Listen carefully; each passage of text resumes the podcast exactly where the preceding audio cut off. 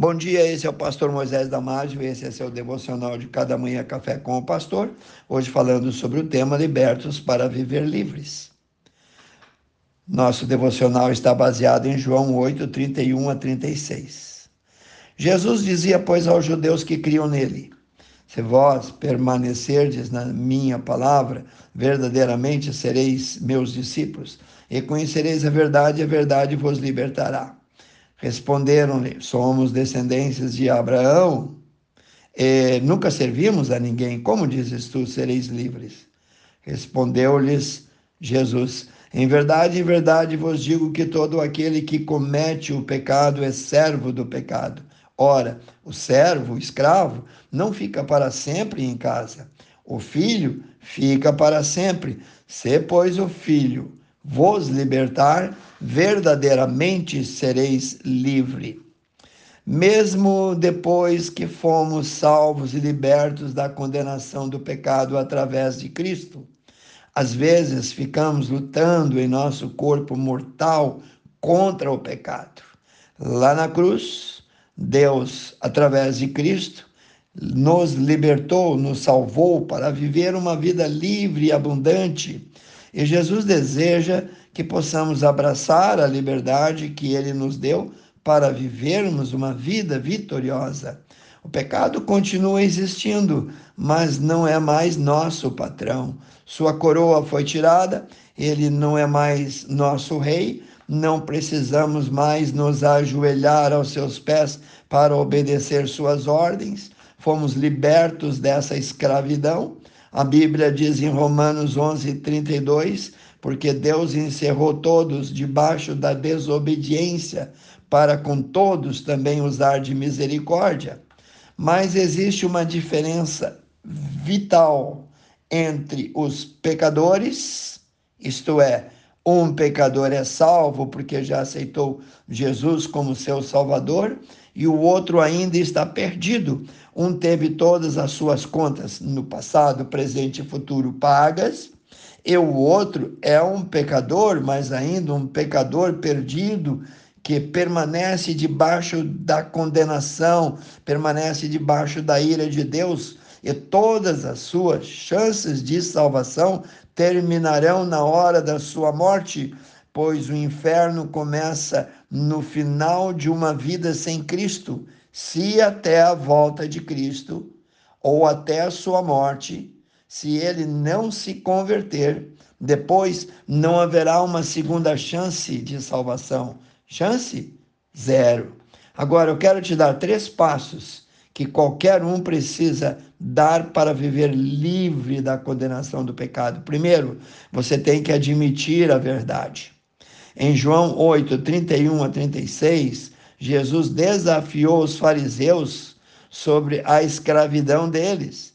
Eles alegaram que nunca haviam sido escravos de ninguém, apesar de terem sido escravos no Egito, na Síria, na Babilônia, e estavam naquele exato momento sobre o domínio de Roma.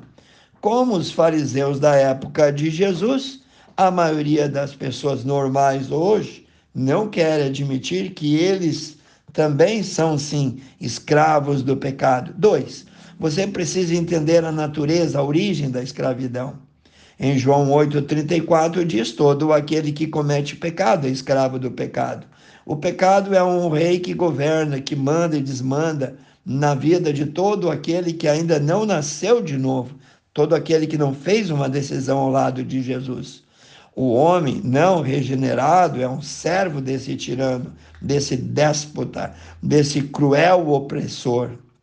O pecado é um rei impetuoso que coloca seus súditos debaixo de suas botas sujas.